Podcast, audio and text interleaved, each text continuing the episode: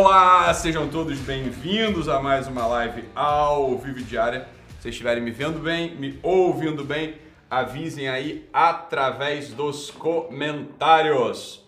Boa, beleza? Boa. Galera, olha só, seguinte, vamos lá. Deixa eu só entrar ao vivo aqui no Instagram. Pronto, tô no Instagram também. E aí, pessoal, como é que vocês estão? Tudo bem? Olha, vou dizer para vocês uma coisa, hein? É uma beleza estar aqui com vocês mais um dia. Tô achando que vocês deram uma, né? Nada como uma bronquinha de vez em quando, né? Vocês são igual criança. Aí de vez em quando tem que dar umas bronquinhas em vocês, né? Para vocês poderem, né, entrar no eixo. Tava uma zona esses comentários aqui no, no YouTube. E eu tenho reparado que de um tempo para cá tem melhorado, né? Desde aquela bronquinha que eu dei nos senhores tem melhorado. Então, olha, Ontem eu gravei uma live à noite com o Dr. Saulo. Foi ótima. Recomendo que vocês assistam, né? Tá bom? Deve estar em algum lugar. Acho que daqui a pouco o Doug sobe aí no canal no YouTube, tá? Foi bem bacana. Eu gostaria muito que vocês assistissem a live lá. Porque nessa live de ontem foi muito boa mesmo, por vários motivos. Porque, em primeiro lugar, é uma delícia estar com o Saulo sempre, né? O Saulo é um grande amigo e tem feito um trabalho extraordinário aí na internet tá? E também no offline, claro, atendendo aos pacientes dele, tá bom? Então, primeiro lugar por isso. Depois é o seguinte, lá na live de ontem, eu falei de algumas coisas que eu falo no eixo, que é o meu, meu programa de imersão. Não sei se vocês sabem, né? O meu programa de imersão são dois dias inteiros, né? Começa numa quinta-feira de manhã, sete e meia, a gente vai até 11 da noite na quinta-feira, depois vocês dormem, né? Quem fez o eixo dorme, acorda de novo sexta-feira de manhã, sete e meia da manhã e vai até 11 da noite e depois tem a última, a última palestra, a última aula, a última reflexão é 3 da madrugada de sábado, né, da sexta para o sábado, beleza? Essa minha imersão, ela não vai ter mais, né? Acabou, tava falando isso aqui com, né? Tava conversando com o Arno aqui, falou, olha, não, não vamos oferecer mais a imersão, quem fez, fez, quem não fez, não fez mais. Acho que foram 10 turmas ou 11 turmas, não sei quantas turmas foram, tá? Era bastante restrito, bastante limitado, para poucas pessoas, era um conteúdo muito profundo, né, que a gente que eu passava ali ao longo dessa, desses dias que a gente ficava em silêncio, as pessoas ficavam em silêncio, eu ficava falando, né? Era uma fala, depois um tempo de reflexão e exercício, depois uma fala de novo, depois reflexão e exercício. E era maravilhoso, era excelente aquilo lá, né? Adorava fazer o eixo, mas acabou, né? Como as coisas que a gente faz, né? Tudo nessa vida tem um fim.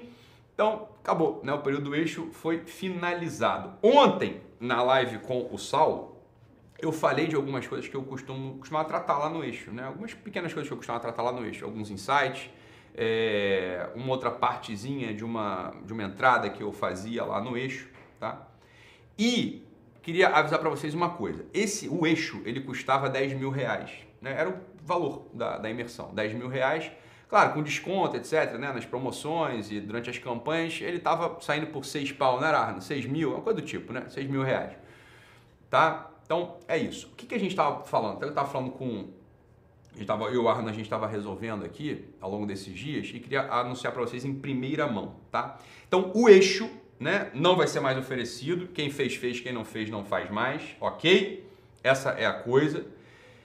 Só que né, aquela experiência do eixo, ou seja, uma turma né, mais seleta, reunida, intencionalmente por um dia, dois, ali naquele ambiente, era no Zoom, né? Era virtual. No Zoom, aquilo ali dava muito, muito, muito resultado. Então, o que a gente vai fazer? A gente vai. Não, o eixo lá acabou, como eu disse, não vai ter mais, mas a gente vai oferecer uma imersão temática, o eixo temático. Ok? Então já queria anunciar para vocês em primeira mão que que o eixo temático vai ser só para quem é GW, então vai ser uma oferta que vai ser feita dentro, né, vai ser feita só para quem é GW, vai ser feita por e-mail, né, enfim, para quem é GW, ok? Quem é de fora não gostaria que fizesse, então só quem é GW, ou seja, quem está comprometido, quem né, já está ali se exercitando, quem pelo menos viu algum dia o valor disso tudo aqui que a gente faz, senão também o fato é que você não vai aproveitar, ok? Quem não é GW. Então quem é GW vai receber uma oferta em breve de um eixo temático esse primeiro eixo que vai ser uma vez só, eu não vou fazer de novo esse, esse aqui vai ser só, né? Vai ser vai ser exclusivo, vai ser só para essa turma, né? Você oferecer uma única vez, não vai ter uma segunda chance para fazer um eixo sobre vida a dois, ok? Vai ser uma imersão sobre relacionamento, sobre vida a dois. no mesma, na mesma dinâmica, mesmo esquema. Dois dias intensos é, que eu queria que você dedicasse exclusivamente para isso, ok? Exclusivamente para isso. Você dois dias intensos ali, com bastante exercício, reflexão, mesmo, mesmo esquema do eixo, ok? Mas aí temático. Vai ser só sobre vida de relacionamento, só sobre vida a dois. Para quem é GW. E não vai custar 10 mil, não vai custar 6 mil. A gente vai ter um martelo, vai ser 1.500, né? Ou não.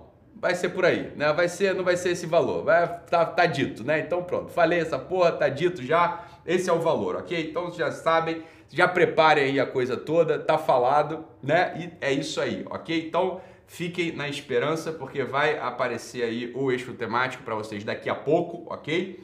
Não vai ser 10 mil, não vai ser 6 mil, vai ser um outro valor, ok? Vai ser um valor bem mais baixo.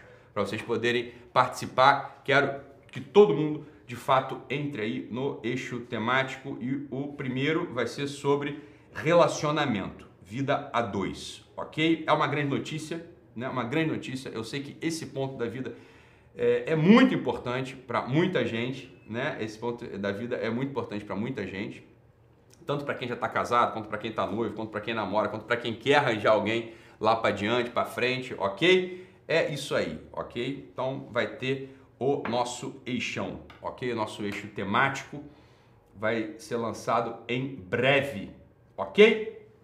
Maravilha. Sempre também porque vocês ficam fazendo é, guerrilha, vão ficam fazendo guerrilha é, Tinder, né? Guerrilha Match, Guerrilha Tinder, etc. Eu sei que vocês só querem saber disso, vocês querem saber de namorar, de melhorar casamento, melhorar noivado, melhorar namoro, etc, etc, etc.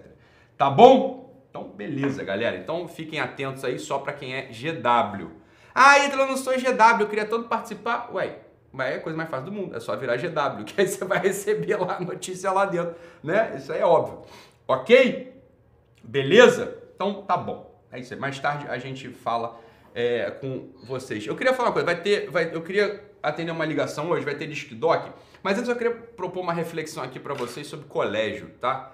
Sobre colégio, sobre os colégios, sobre escola, o cacete. Enquanto o, o Disc Doc alguém liga aí, já deve ter gente na linha, mas só queria falar um negócio para vocês que é uma coisa que eu acho mais ou menos escandalosa sobre o nosso sistema educacional, que é o fato da gente ficar é, estudando, né? E eu queria muito vocês prestar atenção nisso com os filhos de vocês, né? Então, se a gente fica estudando, então vocês estão lá preocupados pra caramba que o moleque tenha que tirar nota, nota adequada, né? No... É, tem que tirar nota adequada no...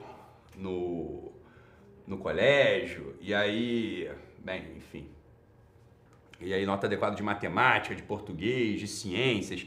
E aí o sujeito sabe tudo ali da trigonometria, o sujeito ele, ele sabe ali da, né, dos princípios da, da, da, organização celular, das células lá da biologia, etc. E um grande, uma grande matéria, que foi uma matéria bastante importante em várias civilizações que formaram gente, que a ética fica, pra, fica de lado. Né? Ninguém fala sobre convívio, sobre relacionamento, sobre a arte de conviver, a arte de se portar no mundo, se portar em sociedade.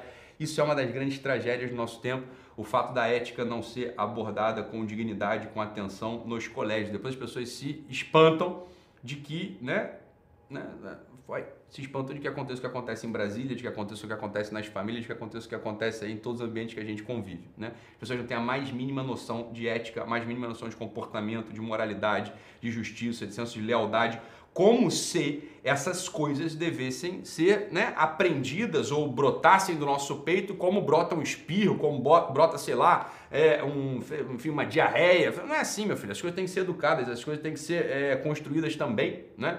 O sujeito acha que a noção da justiça ou a boa operação da lealdade, a boa operação é, da honradez, elas aparecem espontaneamente no coração das pessoas. Óbvio que não, isso aí precisa de treino. É óbvio que precisa de treino, precisa de disciplina, precisa de conhecimento. Isso é a coisa mais óbvia do mundo. Então, claro, as pessoas querem que os sujeitos, as pessoas querem que os sujeitos é, se comportem de modo ético sem jamais terem sido educados nessa disciplina, o que é absolutamente um absurdo. É uma visão antropológica completamente furada. E eu queria atender uma ligação agora. Carol, tem alguém aí na linha? Se tiver alguém na linha. Tá tocando aí. Alô? Opa, tudo bem? Boa tarde. Quem tá falando? É João Vitor. Fala, João. E como é que você tá? Beleza? Tudo certo. Que bom, cara. O que, que você manda? Você tá falando da onde, João? É de Novo Hamburgo, Deus. Ah, claro, claro. E aí, cara, como é que tá aí? Tudo certo. Fala Ah, comigo. um tempo atrás, alguém perguntou pro senhor se deveria fazer alguma coisa que era boa, Uhum. mas sem ter a intenção correta. Sim. Aí o senhor respondeu mais ou menos, se não me engano, que hoje em dia a gente tem que fazer o que é bom e ajustar a intenção no processo. Tu lembra disso, né? Beleza. Tá, Eu gostaria que o senhor explicasse isso, ah, tá. porque normalmente Sim. se diz que uma obra para ser boa depende da reta intenção, né? Total. Então eu gostaria que o senhor explicasse. Muito bom, João. Muito bom. Muito obrigado, cara. Valeu mesmo. Tá bom? Fica com Deus aí. Um abraço. Até mais. Abraço. Tchau, tchau. Johnny V fez uma pergunta fantástica pra gente aqui, que é o seguinte, olha só. Johnny V, com né, uma grande compreensão filosófica, relembra de algum modo o que São Tomás de Aquino fala pra gente, que para para um ato ser bom, ele tem que ter três coisas, né? Ele tem que ter uma origem boa, um meio bom e uma consequência, uma causa, né? Um resultado bom, ok? Então, para uma obra ser boa, tem que ter uma reta intenção, como o Johnny V lembra pra gente, tem que ter uma intenção boa, tem que ter um meio bom, né? E ele tem que ter uma, uma- um resultado bom. Aí é uma obra boa. Então, imagina só, eu vejo um mendigo lá na rua e eu vou dar dinheiro para ele. Então, eu quero, imagina só, tem uma boa intenção, eu quero que esse mendigo ele tenha mais dignidade. Né? Então imagina só que para fazer isso eu vou e roubo o dinheiro de alguém, né? E pego um dinheiro roubado e dou pro mendigo. E o mendigo vai com esse dinheiro e de fato lá ajuda o seu filho, né? Ajuda a sua irmã, sei lá, ou então compra uma, uma comida que ele estava com fome. Então veja bem, a intenção nesse caso é boa, o resultado é bom porque ele né, usou o dinheiro para uma coisa boa, mas o meio usado para essa para essa coisa não é bom, né? Eu roubei dinheiro para poder dar para mendigo. Então, logo, esse ato, ele é um ato imoral, ok? Entende como é que o processo funciona?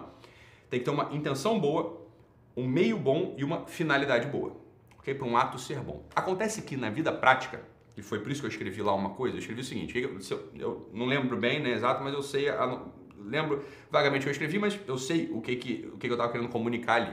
O que eu devo ter escrito numa história foi o seguinte, olha, o fato é que nessa vida, nesse mundo, a gente sempre vai notar na gente uma indecisão na intenção, uma duplicidade nas nossas intenções, uma coisa esquisita, né? uma decomposição nas nossas intenções.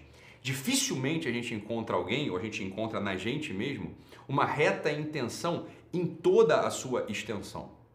Em regra, o que a gente percebe na gente são muitas malícias, muitas malícias. Ora, se a gente só se presta, ou se a gente só se compromete, ou se a gente só se decide a agir bem no mundo, no dia em que, no dia no qual a nossa intenção for perfeita, cristalina, é, absolutamente adequada, como dos anjos ou dos santos, a gente jamais vai agir. A gente nunca vai agir. né? Ora, só os, só os santos podem agir. Isso é uma heresia, inclusive, chamada donatismo. Né? Olha, só os santos agem, só aquelas pessoas que têm uma intenção plenamente é, cristalina, uma intenção absolutamente é, clara, uma intenção boa, absolutamente clara. Olha, né? não, essa não é a operação dos homens normais como nós. Nós que somos homens normais, nós temos que ter o seguinte, olha, a gente tem que visualizar, a gente tem que visualizar a causa, né? tem que visualizar a consequência, o resultado. Então a gente tem que ter claro, tem que começar a construir na nossa consciência um resultado claro, né? O que, que são as coisas boas, o que, que é o melhor nesse mundo, o que, que são as coisas que eu devo fazer, o que eu não devo fazer, né? A gente tem que procurar os meios bons e no processo ir purificando a, a intenção. Então imagina só que você vai dar esmo- o mesmo assunto do mendigo, você vai dar esmola para o mendigo. Você tem o teu dinheiro que você economizou, você tem o teu dinheiro, você né, trabalhou, ganhou mesada, sei lá, você tem um dinheiro na carteira, ok? Você viu que aquele mendigo está com fome. Você vai dar o dinheiro para esse mendigo. E aí um sujeito muito moralista, muito purista, né? Ele pode falar assim, não, não, mas eu não sei se a minha intenção é boa. Pode ser que eu esteja dando dinheiro para esse mendigo só para que os outros vejam que eu estou dando dinheiro para ele. Então, no fundo, a intenção desse meu ato é a vaidade, por exemplo, né?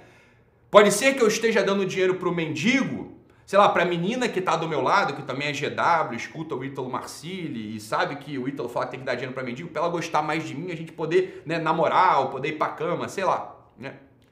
Olha, o fato é o seguinte, meu filho.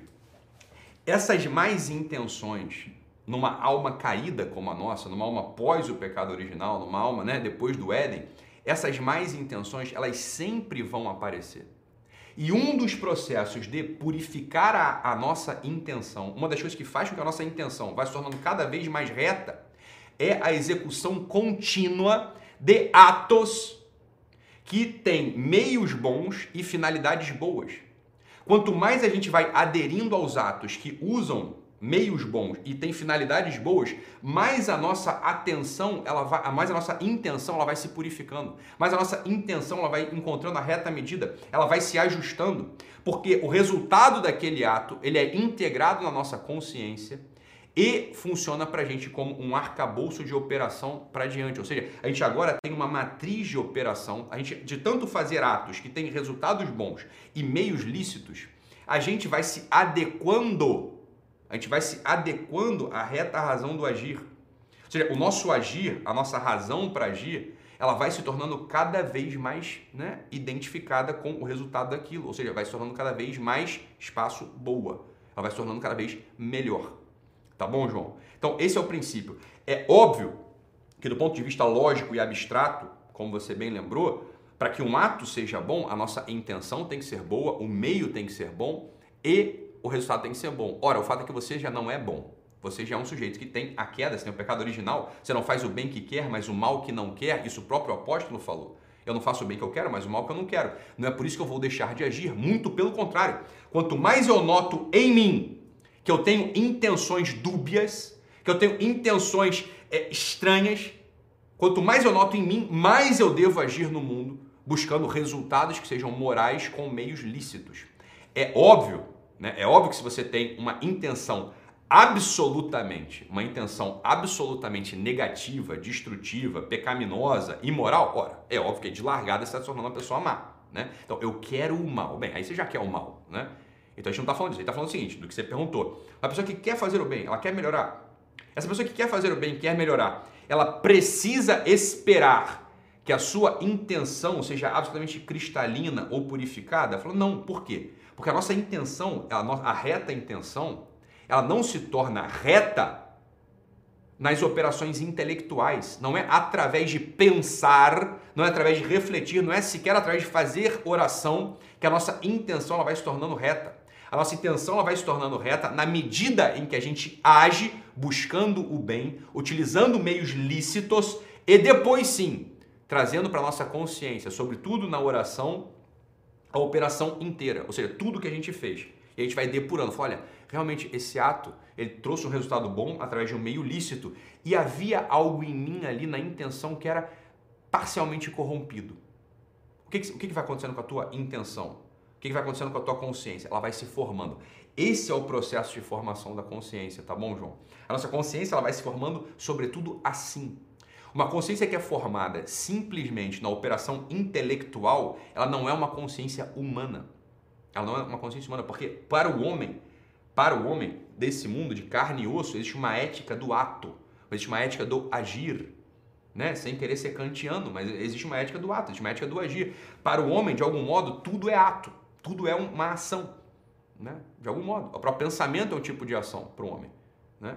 Então, para a gente, para nós somos humanos de carne e osso, encarnados neste mundo, o que, que a gente faz? A gente vai buscando um resultado bom, com meio lícito, e vai ajustando a intenção no caminho da vida.